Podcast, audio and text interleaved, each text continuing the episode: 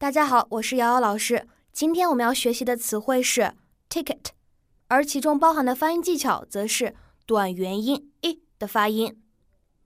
今天这个单词票 ticket，它常见的发音错误是把它读成了 take it 的连读 take it，而正确的发音呢，则是应该由字母 i 发短元音 i ticket ticket。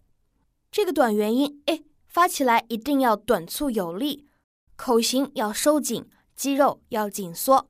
i i i 好，同学们跟我来读一下这个单词：ticket ticket ticket。